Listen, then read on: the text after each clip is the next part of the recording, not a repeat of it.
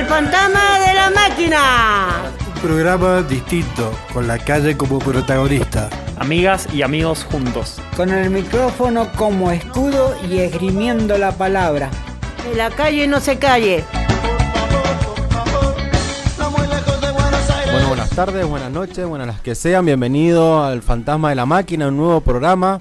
Eh, bueno, el saludito siempre del Ale que hace un montón que no viene, ya lo estamos extrañando, la segunda vez que lo pedimos, que pedimos su presencia acá y no viene, pero bueno, ya estará por llegar. Así que bueno, hoy tenemos un montón de invitados invitadas, así que no, no se vayan de ahí, nos van a estar contando en los próximos bloques qué es lo que van a estar haciendo, cuál es el motivo de su visita, así que bueno, no se muevan. Y sobre todo también mandarle un gran saludo a todas las radios que nos, nos transmiten semana a semana en la radio Cuyum los lunes a las 15 horas por la 89.3. La Mosquitera 88.1 nos pasa los domingos a las 7 de la tarde. Los viernes la radio Tierra Campesina, eh, nuestros amigos de la valla a las 14 horas.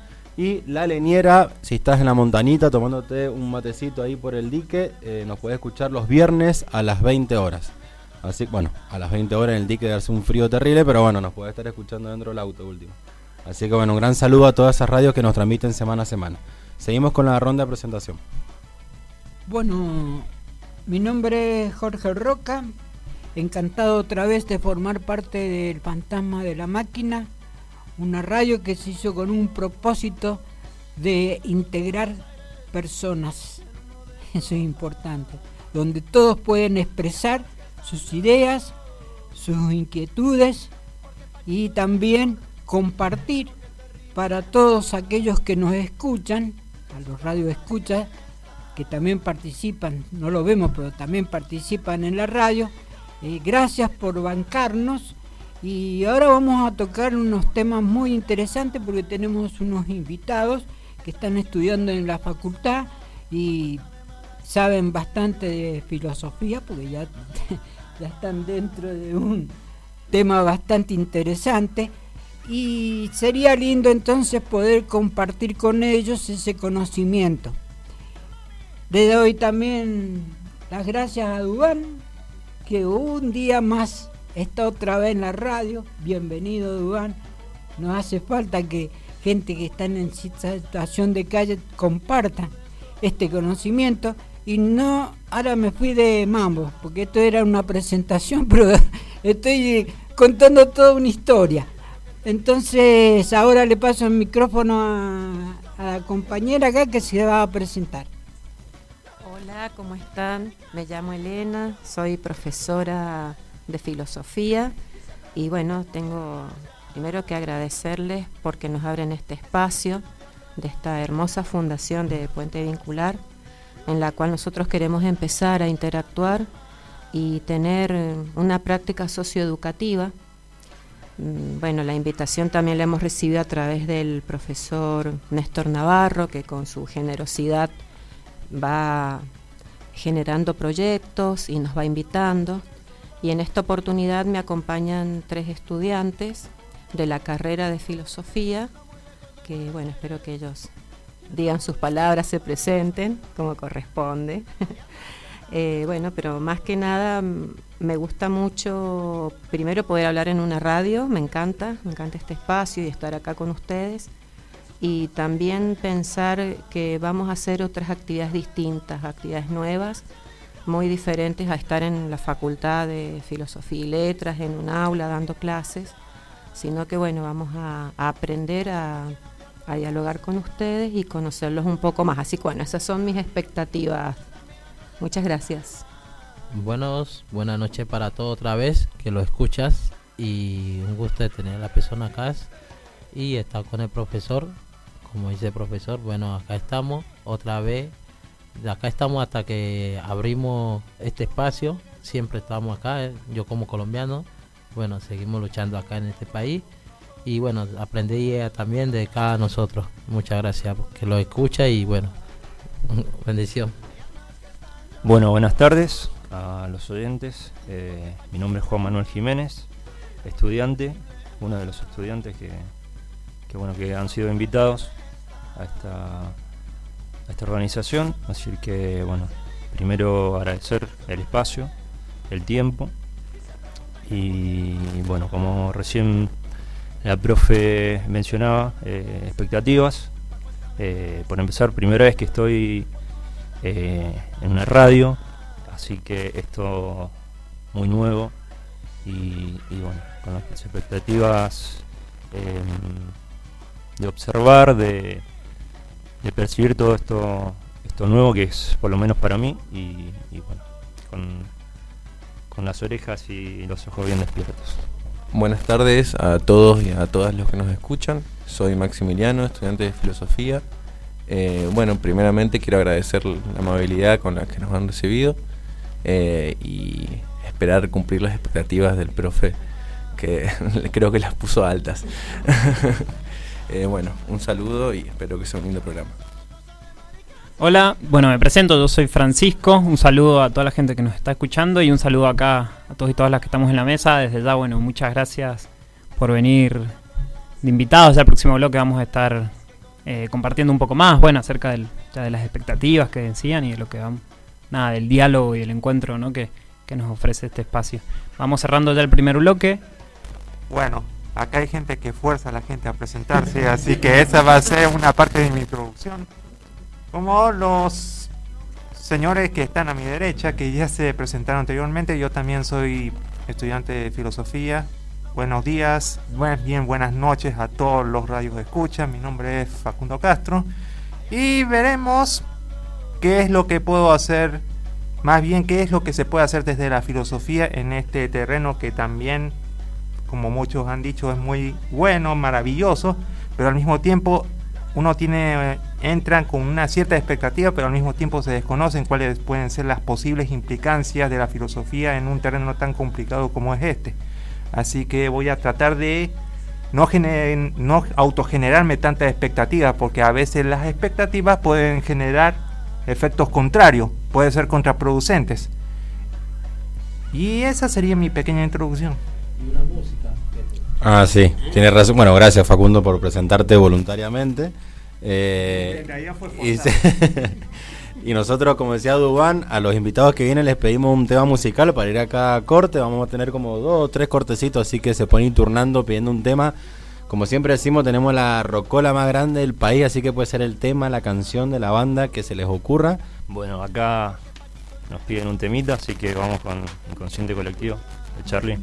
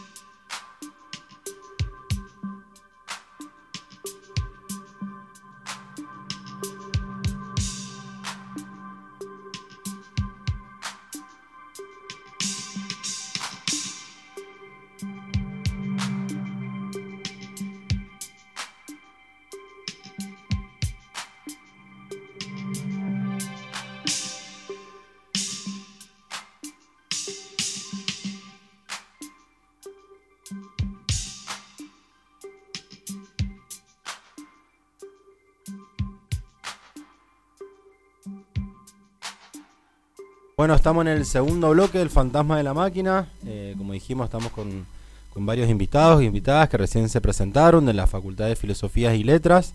Están haciendo las prácticas sociales educativas, así que bueno, nos van a estar comentando un poco, bueno, en realidad preguntar directamente qué son las prácticas sociales educativas, por ahí más para la para la profe, así que que nos vaya introduciendo a poco de qué de qué se trata todo esto. Bueno, yo, yo soy un poco cara dura. o no, porque soy un medio dueño de casa. Este, yo estuve hablando acá con, ¿cómo es tu nombre? Facundo. Ajá. Y, y estuvimos hablando, como es como estudiante, yo no soy filósofo, como ya expliqué, yo soy sociólogo, pero hay un- una conexión. Y, y expre- expresó una idea de, de- para debate, filosóficamente hablando, que me encantó. Entonces, eh, me gustaría mucho que él explicara a qué se refiere esa idea, un poco del ego. Y bueno, ahora le voy a pasar a la profesora para que la profesora no se ofenda, para que lo presente, porque es estudiante de la profesora, y la profesora le dé las pautas para que él pueda desarrollarse. Muchas gracias. Bueno, nosotros estamos acá para hacer una microintervención dentro de lo que es una práctica socioeducativa.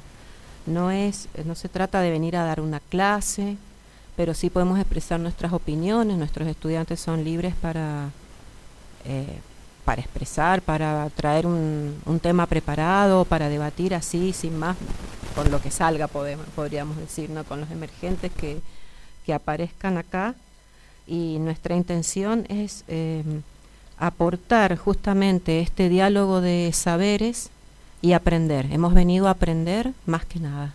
Esa es nuestra actitud, con la mente abierta, con el corazón dispuesto y conocer qué hace la fundación y también bueno que sepan qué hacemos nosotros en la facultad y después ver si de esa de ese encuentro surge algo algo bonito no como un debate como también podemos hablar qué sé yo hacer un, análisis de una letra una canción decir por qué elegimos una canción qué nos deja qué nos aportan eh, estos eh, estudiantes que me acompañan también hacen prácticas profesionales dentro de la facultad y bueno, también es interesante escuchar la experiencia de ellos porque hacen sus primeros pasos como docentes en el aula. Bien, entonces ahora le doy el espacio a Facundo a ver qué nos quería decir, que recién estuve escuchando una charla filosófica. Y todo tiene que ver con. Siempre termina siendo. Por una suerte de pretensión que algunos autoproclamados filósofos tienden a caer. Porque algo que siempre suele suceder es que los filósofos nos terminamos centrando en nosotros mismos para ver qué tan sabios podemos ser respecto a algo, a una esencia. Y algo que siempre termina sucediendo es que sin darnos cuenta terminamos nosotros generando una propia guerra interna para satisfacer los deseos de nuestro propio ego. Al menos esa es la conclusión cuando uno termina escuchando filósofos que más allá de que tengan un nivel académico muy avanzado, muy elevado, termina diciendo cualquier cosa. Y esta simplemente no es por una simple cuestión de si cursé X clase o una clase y todo eso. Eso lo puedo aprender en la facultad sin ningún problema, pero todas estas cosas las he ido recorriendo, recogiendo a partir del diálogo que estoy teniendo gente que está fuera del ámbito académico, ya sea en una parada de autobuses, en una parada de colectivo, en un tren, lo que sea, de vez en cuando aparecen situaciones en las que el diálogo se vuelve interesante y simplemente por el hecho de que no estoy discutiendo con un académico, sino estoy discutiendo con una gente normal que está ejerciendo una vida cotidiana normal, sin tantas complicaciones e incluso con gente que ni siquiera tiene un título secundario y eh, la he escuchado y digo, esta gente termina haciendo cosas más sabias que cierta gente que tiene un nivel académico muy alto. Y esas son conclusiones, no las son conclusiones que no le he sacado de un aula, las he sacado en la calle. Lo- es, es perfecto lo que decís, y me encanta, porque nosotros trabajamos con las personas en situación de calle y a veces se especula sobre el conocimiento, la preparación intelectual de esa persona que está en situación de calle, que generalmente tiene distintos motivos. Pero me encantó mucho la idea de que estuvimos hablando fuera de la radio de, de cuando vos me hablabas del saber. Eh, del saber así en forma personal.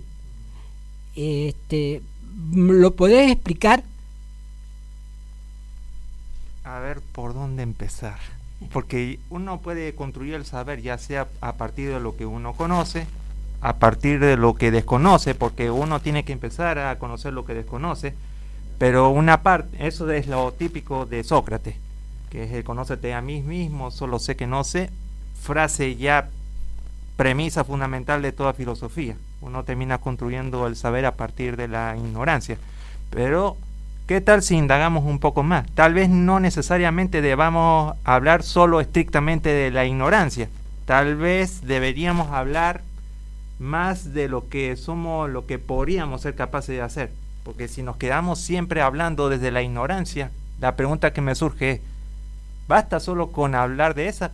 ¿Cuál es la proyección que podemos lograr a partir de hablar solamente desde la mera ignorancia?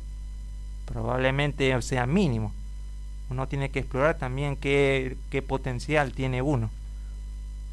Y ahí es donde suelo recurrir eh, a un ejemplo que solía ser una profesora.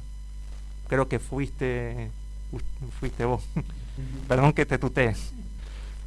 Que hay cuatro etapas. Uno puede empezar a partir del sé que sé, a partir del sé que no sé. Acá yo estaría hablando del no sé que sé. Ahí estaríamos hablando, bueno, no sé que soy capaz de hacer eso. Bueno, no sabes, pero lo vas a saber. Digamos, estás en un suerte plano potencial. Está bien, sabes que no, sabes que no sé, pero ¿qué pasa si indagamos un poco más? ¿Qué pasa si en vez de preguntarte sé que no sé, no sé que sé? ¿Qué pasaría si dieras vuelta a la pregunta? Tal vez podrías encontrar otra cosa ahí. Ahora respecto a la cuatro a la cuatro etapa no lo voy a entrar porque ya sería demasiado paradójico. El famoso no sé qué sé, bueno, eso tendría que estar soñando para eso, pero la idea sería ya no empezar solamente, no solo quedarse con la ignorancia, sino indagar otras áreas. Es una tontera. No, ac- acá, acá en esta mesa nada es una tontera, me parece muy interesante el planteo. Eh, recién yo me quedé con lo que dijiste al principio, por ahí esto de, obviamente yo no soy estudiante de filosofía, ni, ni, estoy, ni estoy ni cerca, digamos, de eso, pero me pareció interesante esto que dijiste del diálogo de saberes, digamos, en, en cualquier lugar cotidiano, eh, que se puede dar, digamos, con otras personas o personas tal vez el diálogo de saberes no solamente es con alguien que tenga un, me parece, ¿no? Es mi punto de vista, con alguien que tenga por ahí unos conocimientos académicos y el otro no, sino tal vez diferentes conocimientos académicos también, digo, y se puede dar un tema de conversación ahí. Y es muy interesante eso que sucede y, y siempre lo traigo a colación acá en la radio también, digamos, ¿no? Que cada uno viene con su experiencia, con su forma, con su vida. ah, y muchas veces a opinar de ciertos temas, no sé, eh, hemos hablado de un montón de temas y cada uno fue opinando no por ahí desde tanto desde su de su nivel académico, eh, sino más bien de, de- su experiencia, de su calle, de lo que le fue sucediendo, digamos, en la vida, y me parece que eso también en- enriquece, digamos, la situación, sin desmerecer, obviamente, los, los saberes académicos que, que están ahí y, y está perfecto. De hecho, yo también estuve muchos años en una universidad para poder recibirme y, y lo, lo hice con, con mucho gusto, pero sin desconocer, digamos, los otros saberes también, ¿no? También esos saberes populares, esos saberes que suceden en, en otros en otros sectores que no que no son solamente en un aula. ¿Vos, Dubán, querías decir algo? Dale. Eh, bueno, otra vez yo acá, como Nefasi está acá y así todas estas cosas que sentimos, ahora que tengamos más personas que se lo una y podamos ayudar a la idea que tenemos, porque yo tengo una idea muy revolucionaria y la revolución es, es un cambio, como ahora lo escucho a mi amigo acá, tampoco no es fácil ese, ese estudio que tiene, porque lo mismo que yo veo esa fantasía que pasa en esta el mundo que él hablaba de la del, del armamento, todo eso es un negocio. Entonces a veces queremos una paz o queremos meter una regla en otro país y no respetar las reglas que tiene tu país. Entonces es muy difícil llegar hasta allá en eso porque si ese que tiene el poder habla y no lo hace, como dicen, eh, primero vete o, ve la familia que te está enseñando, entonces aprendemos ahí. Entonces yo creo que basta de, de- estas cosas de, de- de la guerra, porque iba a haber una guerra de Venezuela con los Estados Unidos, son humanos porque le, le, bloquean una, una gente que se está muriendo de hambre, toda esa, esa gestión, y para ellos como un negocio, le siguen robando la del presidente por hacerle la pelea al presidente, le hace la pelea a los que se están cagando de hambre, y entonces esa lucha ya queremos que para, para eso nosotros como, como Latinoamérica, como yo colombiano, eh, los argentinos que somos parte del, del ya que somos libres por un, una idea que tenemos hace muchos años, que estamos tratando de solucionar eso, porque no podemos perderlo nosotros, porque eso es lo que quieren, dividirlo. A usted los argentinos le enseñaron que no se dividieran en usted, pero no lo dividan en usted, no, sino Latinoamérica, téngalo como una familia nosotros, para salir a, a progresar, salir y seamos gente. Y porque a veces el chico tiene una idea, si el chico piensa diferente, que piensan eso, que están atrás de él, lo pueden matarlo y él solo no va a poder, porque se dice dicho que un solo palo no se llama el monte. Entonces queremos que los unamos y esas ideas que tiene especial, porque no es fácil ese trabajo, ese estudio que tiene de chico, porque yo también no soy ignorante, pero quiero seguir aprendiendo. Eh, no tuve recluso como lo tienen acá en Argentina, porque en mi país era, digamos, guerra, no podía ir a un barrio, porque si te iba al otro barrio te mataban o te picaban. Y eso usted acá en Argentina, en Argentina no lo tiene, que lo tuvieron mi país, lo sigue teniendo. Y yo puedo decir que es una dictadura, pero los Estados Unidos no lo hace, ve que el presidente que estaba antes es un dictador. Ven que otro está pensando hacer bien y lo tienen como malo. Y ellos quieren dividirlo, como lo robaron a Panamá, como pusieron el dólar a, a Ecuador, ahora en Argentina quieren hacer lo mismo, pero bueno, ahí ustedes tienen muchas cosas que pensar y los felicito todo esto eh, y necesitamos gente que esté como usted acá apoyándolo y unámoslo, no es hablar solamente, porque no sirve nada. Unámoslo y hagamos las cosas. Unidos siempre seremos, no vamos a ser ven- vencidos. Muchas gracias. A mí me, encantó la idea del, del saber sobre la ignorancia. Es- eso es importante, porque a veces, un- muchas veces, en la vida hemos visto eh, que descalificamos a una persona porque es ignorante de un tema, de cualquier tema. Pero resulta que, según lo que nos comentó y nos dio que pensar, que no es así, porque de la ignorancia aprendemos y de esa ignorancia es el saber. Entonces, hay un, hay un dicho mu- muy cierto de- que dice, no, no hay que subestimar a nadie. ¿Mm?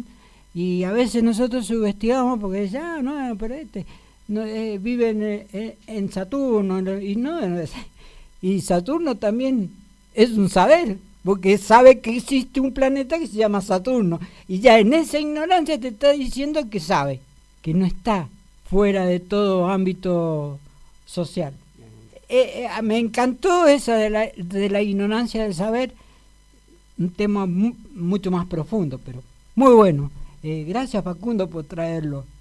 Bueno, estamos cerrando este bloquecito. No se muevan ahí, vamos a seguir hablando de estos temas y algunos más que, que quedan todavía acá por, por desarrollar. Así que no se muevan ahí. Facundo, ¿querés pedirte un tema musical? El que se te ocurra, cualquiera, de cualquier banda. Durazno sangrando, invisible.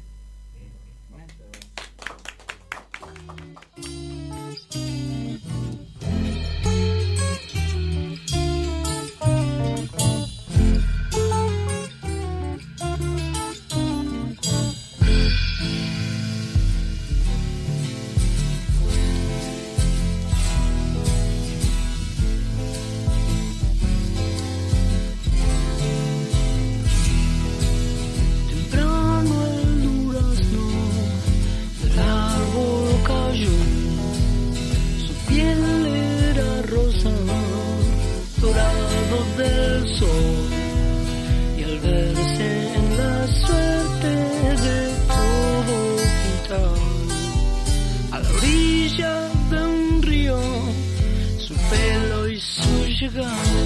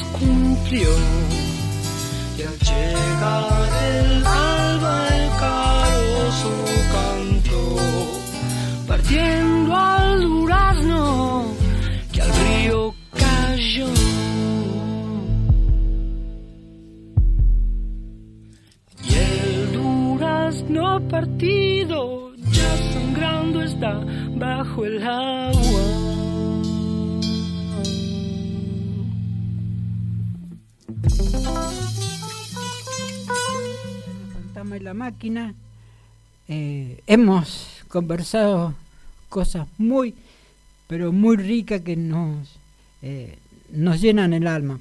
Pero de todas maneras, en esta segunda ronda han venido eh, tres invitados más que me gustaría que se presentaran. Hola, mi nombre es Nicolás. Yo hace poco me he sumado como voluntario en la Fundación Puente Vincular y he estado viniendo también a lo que es el espacio de radio y bueno, agradezco esta oportunidad. Eh, yo me dedico a lo que son las artes plásticas y además de eso estudio la carrera y más que nada lo que a mí más me, me llama la atención sería la pintura. Buenas, eh, a mí se me pasó el bondi, así que entro tarde. Y mi nombre es Manu. Contento nuevamente de estar dentro del estudio. Suelo ocupar como un lugarcito afuera. Pero bueno, feliz de ver mucha gente nueva. Y le paso el micrófono a otro integrante nuevo en esta mesa. Bueno, eh, hola, mi nombre es Ricardo y vengo de, de paso a conocer gente nueva y bueno, estoy acá agradecido de estar acá con, con esta gente nueva que estoy conociendo, empezando a conocer. Ricardo, eh, me encanta que estés con nosotros. Este, en realidad yo no, creo que de vista te conozco, pero nunca hemos tenido oportunidad de conversar. Este, y ahora es la oportunidad. Este, yo quisiera saber, o, o nosotros, ¿no es cierto? Y los radio escucha, quisiéramos saber cuál es tu profesión y a qué te dedicas. He hecho de, de todo un poco, pero eh, que como dice el dicho, el que poco, el que mucho aprieta poco abarca, como es el dicho que bueno, bueno, parezco ya el chapulín colorado, mezclando lo- los, pl- bueno, eh, y he trabajado en la pintura, eh, en la construcción, eh, he trabajado en, en todo lo que sería lo más eh, lo más prima los trabajos más antiguos sería la, pintura la, la- construcción eh, y la construcción en seco. Y bueno y de todo fui pero y he hecho también un poco de, aparte de eso he hecho un poco de, de- de música así como una especie de autodidacta. Eh, aprendí tení- tuve la suerte de, de tener muchos amigos músicos eh, músicos artesanos escultores bueno dentro de lo que es la artesanía pero no eso no, no tiene nada que ver con la con la profesión no sino que bueno se me mezclaron la- las dos cosas no sé por qué. Eh, nunca tampoco utilicé la música como instrumento como herramienta de trabajo. Bueno, mira, yo te voy a explicar, Ricardo. Eh, la profesión no es profesional, porque muchos creen eso, que creen que es profesional y que estudió en la facultad. Y no es así. Eh, profesor también es él, o tiene una profesión, el lustrabota. El albañil es una profesión. Entonces, porque muchas veces la gente confunde, ya profesión, y bueno, porque ya eh, este, estudió en la facultad o tiene una, una, una preparación de tipo académico. Pero no es así. Aparte, eh, la vida nos ha enseñado que la profesión a veces no hace al individuo. Y, aparte te felicito porque eh, dentro del contexto que vos eh, te manejás, estás acá y estás compartiendo tus conocimientos. ¿M? Claro. Eh, y bueno, eso es importante porque, porque a los radioescuchas, si necesitan un pintor, necesitan un albañil, aquí está, lo tenemos a Ricardo. Claro. Entonces, los radioescuchas atentos y bueno, es una forma también de, de aportar algo a la sociedad. por ir rubro Ajá, ajá, polirubro. Ajá.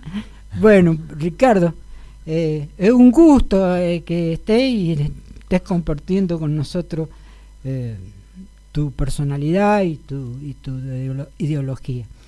Bueno, igual me parecía interesante esto que mencionabas, que otras cosas hacías más allá de la profesión, porque bueno, uno no solo se identifica o no se limita con eso que hace, sino que va haciendo un montón de cosas, ¿no? Quería ahora preguntarle a los chicos, capaz, em, como bueno, ¿qué, qué los motivó a estudiar filosofía o cuál fue como ese, ese primer paso para, para arrancar a estudiar o nada de eso? ¿Qué, qué los movilizó? Y a la profe también, claro. Bueno, eh, respecto a...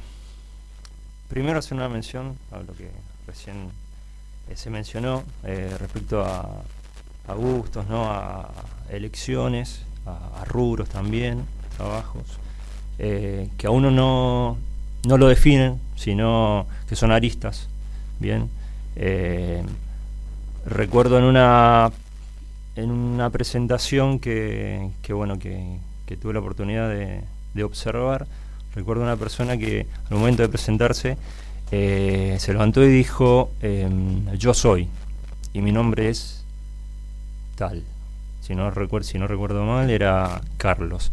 Y en ese soy, por lo menos yo observé que había un, un tinte este, de diferentes aristas, diferentes caras ¿no? de lo que es una persona, un individuo, em, que no necesariamente tiene que recaer en una descripción de, la persona.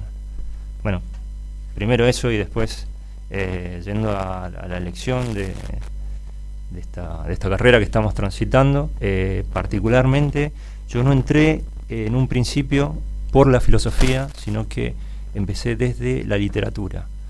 Em, por ahí quizás el límite está un poco borroneado, depende de, la mirada, del ojo crítico, por ahí hay literatura que puede ser considerada filosofía y viceversa.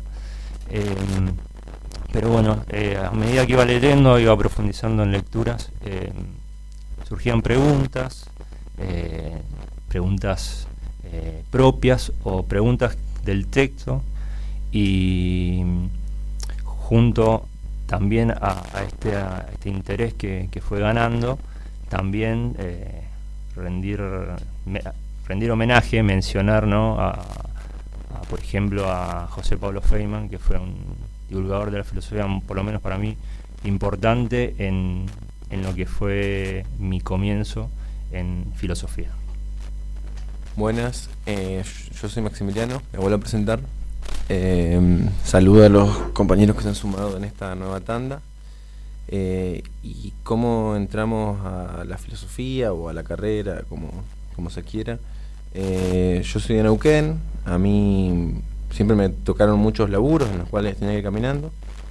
Eh, ahora tengo 26 años, en ese momento era un poquito más joven. Y bueno, el espacio para caminar, sin tanta conectividad, que esto que lo otro, bueno, eh, caminaba, preguntaba y no sabía muy bien si era filosofía lo que estaba haciendo mientras pensaba y caminaba o estaba volviéndome loco o, alguna cosa parecida. Eh, bueno, creo que fue por ahí muchas dudas, muchas preguntas eh, y bueno, por ahí un poco en relación a lo que se hablaba recién, que parece que se tiene al, al- al estudiante de filosofía o al filósofo como que está en una nube de, de saberes, de cosas medias raras y poco, poco prácticas. Eh, bueno, no, creo que eran preguntas más ¿por qué tantos y por qué tan poco? cuestiones de ese estilo un poquito más, más cercanas. Creo que desde ahí también podemos preguntar y, saber y aprender más cuestiones. Eh, bueno, eso.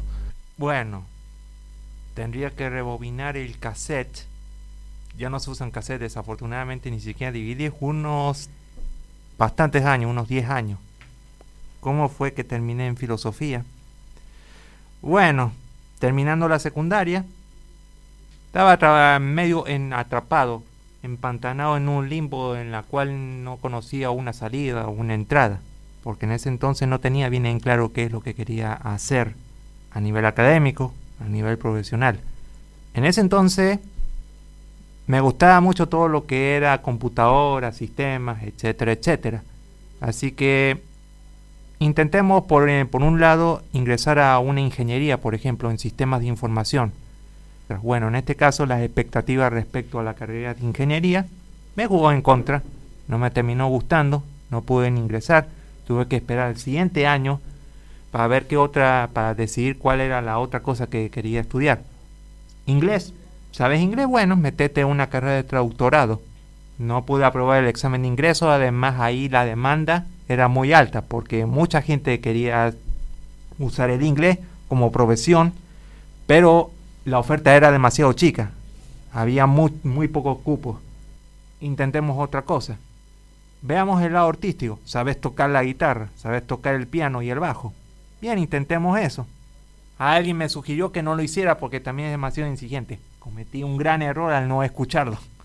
Ponete, y me decía, ponete a estudiar música en la casa. Si para eso tenés todas esas toneladas de partituras ahí, tenés una guitarra, déjate a tocar acá, a estudiar acá una partitura. Bueno, entonces ahí, bueno, busquemos algo en el medio. algo que sea tanto tu lado artístico, tu lado técnico, tu lado con tu amor a los idiomas, filosofía.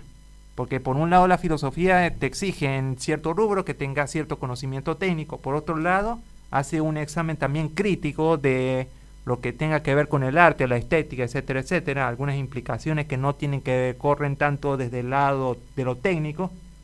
Y por otro lado, al estudiar otros idiomas, eso te abre, eso te abre otra perspectiva de ver las cosas desde otro ángulo.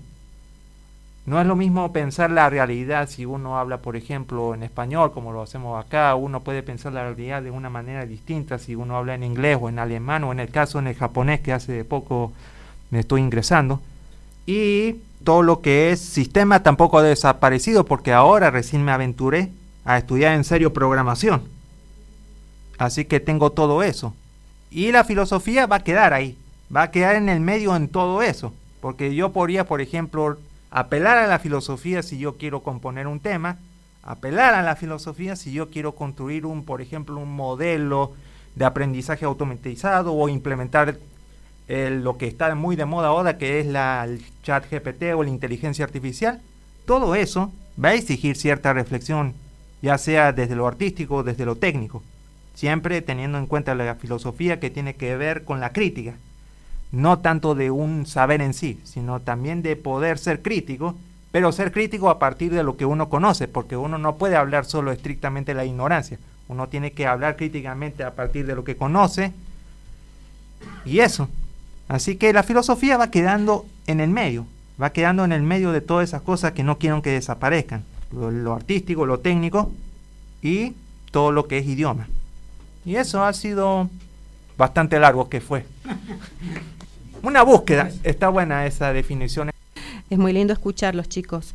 Yo lo que veo y que caracteriza al filósofo es, el, es la búsqueda del conocimiento de todas las cosas, ¿no? Un poco siguiendo la definición de filosofía de Aristóteles todo hombre desea por naturaleza saber y nos caracteriza esa búsqueda intensa de en diversos ámbitos de la vida. No, no se centra en uno solo. Es muy difícil decir al, al filósofo le interesa solamente hablar de un tema. En la carrera lo que tiene de bueno es que nos va enseñando y nos va abriendo eh, diversas perspectivas. Yo particularmente ingresé a la filosofía porque quería ser docente de alma, eso lo, desde muy chica quería ser o maestra o profesora. Bueno, ya cuando empecé con la facultad me di cuenta que era lo mío, pero me costó encontrar, no digo la carrera, sino saber si yo era capaz de ser profesora, porque soy sumamente tímida, aunque no lo crean, y me sentía muy insegura. Entonces la filosofía me dio esos elementos para salir adelante, para conocerme a mí misma, para probarme, para saber que si me equivoco no pasa nada y hoy tengo la, bendición de ser profesora de práctica profesional y, los ayudo a ellos a escalar esa montaña del, saber, ¿no? Em, escuché hablar de filosofía en mi casa, en, en los almuerzos, cuando mi hermano volvía de la escuela secundaria, yo estaba en, en el primario, y me quedaba admirada como hablaba con mi mamá temas, qué sé yo, como quién es Sócrates, el solo sé que no sé nada, después hablaban de Platón, de Aristóteles, cada vez que mi hermano venía de la secundaria de su escuela, yo, yo escuchaba, en casa siempre tuvimos esa buena costumbre de, de, tener un almuerzo en el cual nos preguntábamos, bueno, ¿qué hiciste? ¿Cómo te fue? ¿De qué tema hablaste? ¿Qué pasó en la escuela? Y eso también yo se lo transmito a mis alumnos, que, que lleven la filosofía a sus casas, por ahí despertamos más vocaciones. Bueno, muy bonito todo lo que dijeron. Bueno, ya hay que ir terminando el programa. Eh, Muchas gracias por haber compartido sus testimonios y sus experiencias. Em, así que bueno, vos acá Ricardo, te quiero pedir un tema para cerrar. Eh, bueno, eh, culto de personalidad de los Living Colors. Bueno.